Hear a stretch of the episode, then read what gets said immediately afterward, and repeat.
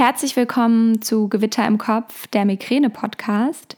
Schön, dass du eingeschaltet hast. Mein Name ist Sabrina und ich freue mich, dass du mit dabei bist. Diese Podcast-Folge ist eine ganz besondere Podcast-Folge, denn sie ist das allererste Interview hier auf dem Podcast Gewitter im Kopf. Ich freue mich sehr, die wunderbare Sina begrüßen zu dürfen.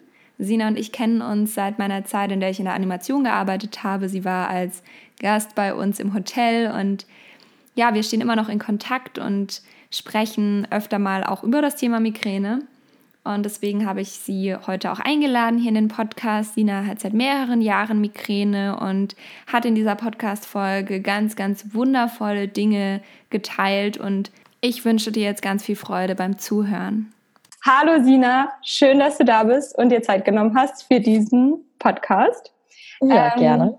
Möchtest du dich ganz kurz mal unseren Hörern vorstellen, wer du bist, was du machst, was du tust in deinem Leben? Ja, kann ich gerne machen. Also ich bin die Sina, ich bin 25, ich komme aus Bochum und ich bin gerade in den letzten Zügen von meinem Studium. Ich studiere Tourismus, Hotel und Eventmanagement und äh, ja, bin jetzt schon quasi fast auf der Jobsuche.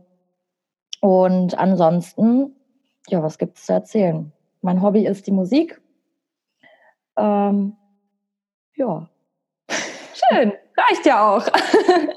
ja, mega, ähm, ja, mega schön. Und wir sind ja hier im Migräne-Podcast. Seit wann hast du Migräne? Wie oft hast du Migräne? Was möchtest du darüber teilen? Erzähl einfach mal, was dir so gerade in den Sinn kommt.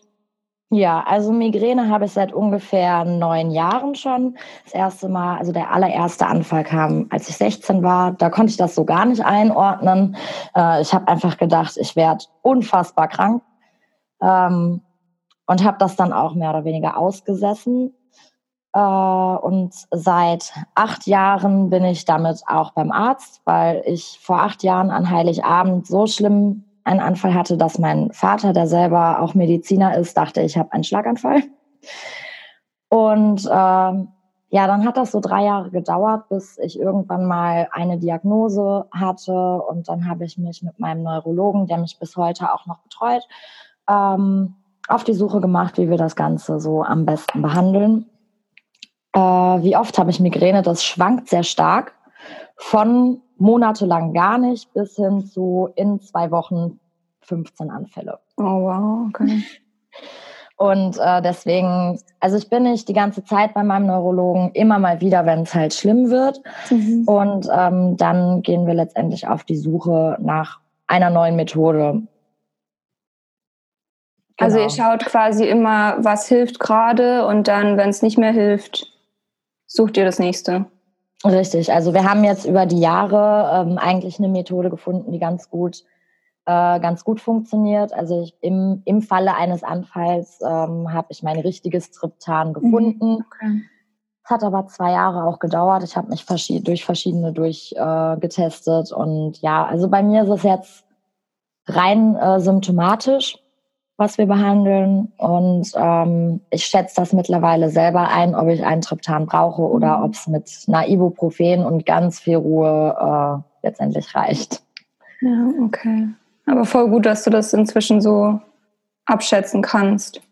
Mega. Ja, es ist, also es ist nicht immer ganz leicht. Ja. Also letzte Woche hatte ich einen Anfall, da hat gar nichts mehr geholfen, da habe ich es einfach zu spät gemerkt. Mhm. Und ähm, das war auch einer der schlimmeren, wo ich dann letztendlich Schmerzen in der kompletten linken Körperhälfte hatte mhm, und gar nicht okay. mehr richtig sprechen konnte. Also oh. es variiert. Okay, krass. Ja gut, du hast schon angesprochen, also bei dir wirkt dann wirklich, du nimmst dann im schlimmsten Fall halt Triptan. Wirken genau. bei dir noch irgendwelche Hausmittel oder dass du sagst sofort Ruhe oder nimmst du dann, wenn dann Ibuprofen, wenn du sagst, du willst was Leichteres nehmen? Also ich versuche es meistens, wenn ich abschätzen kann, es wird ein leichter Anfall, versuche ich es einfach mit, ich lege mich jetzt in ein dunkles Zimmer, mhm. was bei mir zugegebenermaßen schwierig ist, weil ich keine Rollläden habe. Mhm. Ähm, aber ich pack dann die Decke über den Kopf. Okay. Ähm, darf nicht gestört werden. Also ich brauche es dann auch wirklich ganz ruhig. Da geht dann keine Musik, kein Fernseher, kein Mensch, der auch äh, einen einfach mal versucht, in den Arm zu nehmen. Ich muss dann alleine sein. Also Kenne ich. ja. Ja, okay. Ja, und dann äh, versuche ich erstmal zwei, Stunden, zwei, drei Stunden zu schlafen, wenn es denn geht. Und wenn das nichts bringt, dann nehme ich eine Ibu. Hm, okay. Ja. Genau. Und ähm, nimm, zur Prophylaxe nimmst du nichts?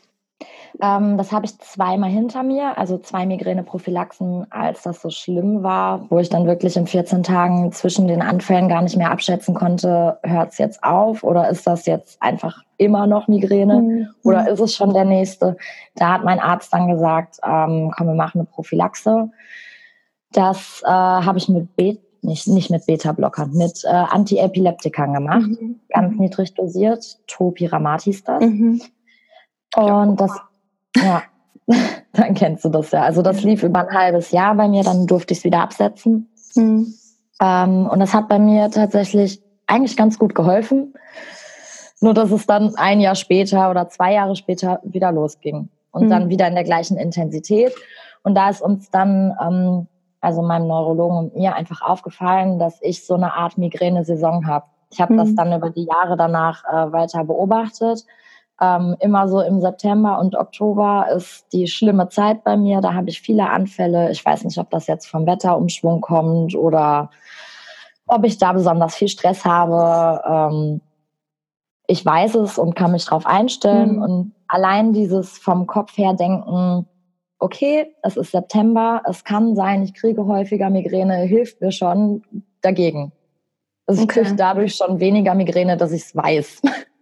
Ja, also auch wahrscheinlich, weil du halt mit der Akzeptanz irgendwo arbeitest. Also dass du sagst, okay, es kann sein, dass ich den, die Monate öfter Schmerzen habe und dann. Ähm, genau. Ja. Okay, spannend. Ähm, ich würde noch mal einen Schritt zurückgehen. Du hast gemeint, es hat bis zu drei Jahre gedauert, dass du herausgefunden hast, was genau ähm, vor sich geht. Du warst beim Neurologen, hat es mit der Migräne-Diagnose so lange gedauert oder bis ihr was rausgefunden habt, was hilft? Ähm, also erstmal hat der Weg zum Neurologen lange gedauert, mhm. weil ich okay. im ersten Schritt bin ich natürlich zu meinem Hausarzt gegangen.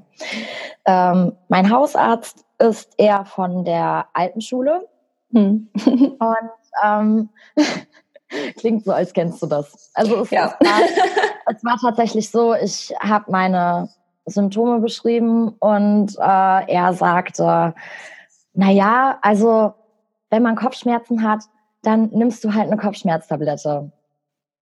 Das habe ich dann erstmal so hingenommen, weil Ärzte wissen ja schon, wovon sie reden. Ähm, das ging dann ein halbes Jahr. Dann saß ich wieder da. Und er war im Urlaub. Das ist so ein Hausarztzentrum. Ich kam zu einem anderen Arzt. Und ich habe also wieder von vorne angefangen, habe das Gleiche erzählt und der hatte Gott sei Dank von der Migräne schon mal was gehört, von dem großen Mysterium Migräne mhm. und hat mich mit diesem Begriff konfrontiert und ich sagte, Migräne, was ist das? Und dann sagt er, das ist eine neurologische Erkrankung, da gibt es spezielle Medikamente für. Ich würde dir jetzt erstmal einfach ein sogenanntes Triptan aufschreiben und dich dann weiterschicken zum Neurologen. Der saß äh, damals noch im gleichen Haus. Ich bin dann einfach zwei Etagen weiter nach oben gegangen ähm, und habe mir einen Termin geholt. Und äh, dann ging das los, dass ich erstmal anfangen sollte, Kopfschmerztagebuch zu führen. Ähm, das heißt, also jeder, der irgendwie glaubt, er hätte, er hätte Migräne, dem sage ich auch schon, ähm, schreib das alles erstmal auf und äh, nimm das dann mit zum Arzt. Das hilft halt ungemein. Das habe ich erst mal drei Monate gemacht und ähm, ja, bis dahin waren halt auch schon anderthalb Jahre vergangen. Hm, okay. Und dann hat es nochmal anderthalb Jahre gedauert, bis wir irgendwas gefunden haben, was hilft. Weil ähm, ich dann fünf Triptane ausprobiert habe und das dauert ja immer so seine Zeit, bis der Körper sich drauf einstellt.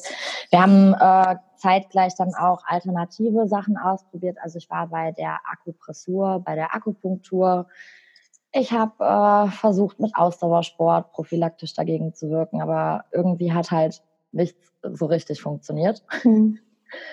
ähm, genau. Und das war dann so der Weg, bis wir das zumindest medikamentös einmal eingestellt hatten. Ja, ja das dauert halt alles seine Zeit. Okay. Ja. ja, spannend. Ja, die, die Ärzte, die können da unfassbar viel falsch machen. Und auch richtig zum Glück, aber ja. es gibt auch wirklich viele, die einfach keine Ahnung davon haben. Habe ich jetzt auch in letzter Zeit sehr viele negative ja. Erfahrungen gemacht. Ja, also ich hatte jetzt halt wirklich das Glück, dass äh, dieser Hausarzt, den ich hatte, ähm, da schon ein bisschen aufgeklärter war. Mhm. Und ich kann halt wirklich nur den Tipp geben, wenn man die Vermutung hat, dass man das dann auch ausspricht und dass man ganz klar macht, dass es wirklich keine normalen Kopfschmerzen sind und dass man halt diese Handvoll an Begleitsymptomen äh, hat, ähm, dass der Arzt vielleicht da doch ein bisschen hellhöriger wird. Ja. Ja, sehr wichtiger Punkt. Und auch das mit dem Migräne-Tagebuch, hast du genau. schön gesagt. Ähm, weil manchmal dauert es ja dann doch, bis man den Termin beim Neurologen bekommt. Die sind ja alle sehr ausgebucht. Mhm. Und dass man dann in dem Zeitraum einfach schon, wenn es einem nicht gesagt wird, wenn man den Termin ausmacht, dass man in dem Zeitraum dann schon sagt, okay, ich schreibe einfach mal auf, wann genau. ich Migräne habe, welche Symptome ich habe, ähm, wie lange es dauert, genau. was ich eingenommen habe, genau. was geholfen als, hat. Als Frau, ob ich meine Tage hatte oder nicht. Ja, genau. Was ich gegessen habe. Genau. Also eigentlich macht es schon Sinn, überhaupt Tagebuch zu führen über alles, was man so tut. Mhm. Weil du hast ja, glaube ich, auch schon mal drüber geschrieben oder im letzten Podcast erzählt, ähm, dass äh, der Auslöser vielleicht nicht direkt vorher da ist. Ja. Ähm, schreibst, schreibst du es immer noch auf oder ähm, führst du, sagst du, du hast es irgendwie im Kopf und merkst es, ob es in letzter Zeit öfter war oder schreibst du dir wirklich jeden Migränetag auf? Also mittlerweile äh, führe ich gar kein Tagebuch mehr, mhm. ähm, weil ich mein Leben jetzt auch letztendlich so eingestellt habe, dass ich sage, wenn sie kommt, kommt sie. Mhm. Und so wie ich es behandeln kann, äh, habe ich das so weit im Griff, dass ja, dass der Alltag so ein bisschen weitergehen kann. Ja. Ähm, das heißt, ich habe so für mich äh, entschieden, ich höre nach jahrelanger Suche auf, äh, die Ursache zu suchen, äh, weil ich es auch einfach leid war. Ja. Und äh, durch diese Akzeptanz äh, ist es halt schon weniger geworden. Und ähm, ja, ich sag mal, wenn man mit dem ständigen Gefühl lebt, es könnte was passieren, mhm. dann hört man auch ein bisschen mehr auf den Körper und kann das vielleicht ein bisschen mehr einschätzen. Mhm. Und deswegen äh, schreibe ich einfach nicht mehr auf, weil äh, das hat mich mehr gestresst als äh, entlastet tatsächlich. Ja, das stimmt. Ja, voll schön. Ich bin immer so ein bisschen zwiegespalten, was sowas angeht. Also ich finde es sehr, sehr gut, wie es du machst. Ich finde auch immer dieses, wenn man, wenn man sich's aufschreibt, dann erwartet man irgendwie, dass das was kommt. Also man erwartet eine gewisse Anzahl im Monat ähm, und deshalb finde ich, ich finde es schön, es aufzuschreiben, wenn du wirklich sagst, okay, ich will es auswerten oder ich, ich muss irgendjemand sagen, wie viele Tage ich habe, einen Neurologen zum Beispiel. Mhm. Aber ja, also ich habe gerne über alles einen Überblick, deswegen schreibe ich es tatsächlich immer auf und ich habe auch eine App dafür. Aber ich bin eigentlich auch ein großer Fan von, es einfach zu lassen. Genau, ja. aus den Gründen. Nein, also ich habe das auch zeitweise mit äh, Apps probiert. Ich habe M-Sense dann auch nochmal ausprobiert. Ja. Ähm, aber bei mir war einfach so dieses, ja, ich muss jetzt niemandem davon erzählen, wie oft ich Migräne ja. hatte. Es, äh, also den Großteil in meinem Umfeld interessiert es halt auch einfach gar nicht. Ja. Ähm, und dann habe ich gedacht, ja, also nur um für mich jetzt zu dokumentieren, ich hatte am 26.03. von 11 Uhr bis 15 Uhr Migräne dann halt auch nicht. Das weißt du selbst. Genau. ja, und das ist einfach auch nicht wichtig. Also wenn man es dokumentieren muss, dann natürlich, aber für einen selbst, was bringt's? Also richtig. Ja. ähm, bleiben wir mal vielleicht beim Umfeld. Wie geht dein Umfeld damit um, wenn du eine Migräneattacke hast oder wenn du auch Termine absagen musst wegen Migräne? Hm, also, Wie reagieren die? Das Schlimmste für mich war äh, die Akzeptanz auf der Arbeit. Hm. Ich habe vor dem Studium eine Ausbildung gemacht und ähm, habe die letztendlich auch in zwei Ausbildungsbetrieben ähm, machen müssen. Weil auf der äh, ersten Ausbildungsstätte die äh, Akzeptanz vorgeheuchelt wurde. Das mhm. heißt, ich hatte mein, meine erste Migräneattacke. Äh, ich war total verunsichert. Ich habe mich erstmal krank gemeldet, bin dann im Anschluss ähm, außerhalb meiner Schicht zu meiner Chefin und habe versucht, ein offenes Gespräch zu führen, habe versucht, ihr das zu ähm, erläutern, zu erklären. Und äh, sie hat gesagt, das ist äh, gar kein Problem, sie versteht das. Ja, und dann kam irgendwann die zweite Migräneattacke und ähm, ich habe regelrecht Anschiss dafür bekommen, äh, wie ich mir denn einbilden könne, mich jetzt schon wieder krank zu melden. Okay. Das hat sich letztendlich so ein paar Monate durchgezogen. Das hat die Migräne natürlich nicht besser gemacht. Im Gegenteil, sie kam halt häufiger, weil ich Angst hatte, dass eine Migräneattacke kommt. Ja, und auf der zweiten Ausbildungsstätte, da war es halt viel besser. Ich habe dann irgendwann gesagt, ich möchte wechseln. Das äh, hat dann auch mit Biegen und Brechen funktioniert. Und ähm, in meinem zweiten Betrieb habe ich das von Anfang an gesagt. Okay. Ich habe gesagt, ich, ich habe diese Krankheit, ähm, ich bin deswegen in Behandlung, ich versuche das zu reduzieren, aber es kann natürlich äh, vorkommen, dass ich mich deswegen krank melden muss. Und äh, die haben das erstmal so hingenommen, haben gesagt, okay, wenn, wenn du krank bist, bist du krank. Das hinterfragen wir nicht, das, äh, wir, wir gucken uns das an, das wird schon funktionieren und dann wurde es auch viel besser. Im Freundeskreis ähm, ist es bei mir Gott sei Dank so, dass, ähm, dass man sich gegenseitig nicht böse ist, wenn man mal absagen muss. Ähm, ob das jetzt wegen Migräne ist oder weil man einfach irgendeinen anderen Termin verplant hat. Das, äh, wir sind da alle nicht so die organisiertesten. ähm, nichtsdestotrotz gibt es natürlich auch im privaten Leben viele, die sagen, ja, ja, Migräne habe ich mhm. auch immer. Und die meinen eigentlich was ganz anderes. Ähm, ich bin der Meinung, dass das Umfeld ganz viel dazu beiträgt, ähm, ob es jetzt besser wird, ob es schlimmer wird, ob es vielleicht ganz weggeht. Ähm, weil ich die Erfahrung gemacht habe, ich habe einen Menschen kennengelernt, den ich jetzt auch heiraten werde. Und seit ich ihn kenne, habe ich drei Migräneanfälle gehabt. Voll gut. In, weiß ich nicht, anderthalb Jahren. Ja, voll schön. Das ja. freut mich sehr für dich. Mega gut. Deswegen unterschreibe ich, dass äh, das Umfeld ähm, ungemein dazu beiträgt. Ja, auf jeden Fall. Ähm, ich finde es auch voll schön, dass du es auf deiner Arbeit so offen kommuniziert hast. Ähm, ja, und ich finde es auch schön, dass sie es so offen angenommen haben, zumindest dann die zweiten. Ja, also ja. ich finde, das ist halt wichtig, äh, weil ich in der Phase äh, halt wirklich oft Migräne hatte.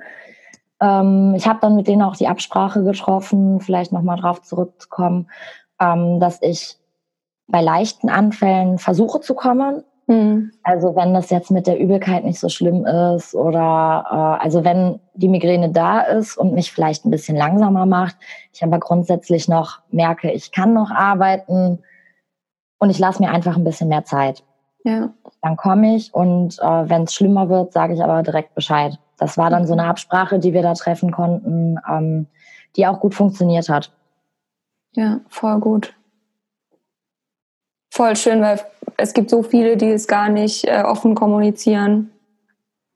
Einfach aus ja. der Angst auch raus, was ich ja wirklich gut nachvollziehen kann. Aber ich glaube, es macht das Leben ungemein leichter, wie du auch sagst, bei dir wurde es besser. Ja, äh, wenn also man sich nicht versteckt. Auch, ähm, ich glaube auch, dass äh, allein es auszusprechen, klar, das erfordert viel Mut, weil man, mhm. ich glaube, jeder, der schon mal Migräne hatte und das schon mal irgendwo offen ausgesprochen hat, hat mindestens einmal die Reaktion bekommen, ja, stell dich nicht so an. Mhm. Und ähm, ich glaube, dass viele einfach auch sich dessen nicht bewusst sind, dass es wirklich eine Krankheit ist und nicht irgendwas, was Frauen vorschieben, weil sie gerade schlechte Laune haben oder ja. so.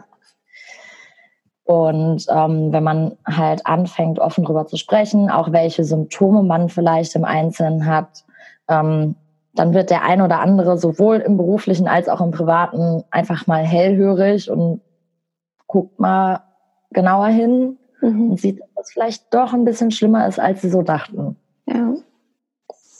Ja, das ist ein guter Punkt, weil es einfach nicht nur Kopfschmerzen sind. Richtig. Wie Schön wär's. Ja, wie es ähm, immer viele, viele denken oder wie es auch oft ja. kommuniziert wird, leider.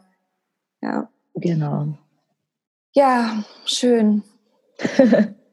also, ja. ähm, voll gut. Ich habe mal noch zwei Abschlussfragen formuliert. Ja. Weil wir jetzt, glaube ich, schon so am Ende angekommen sind. Ähm, eine Frage für die Betroffenen und eine Frage für die im Umfeld.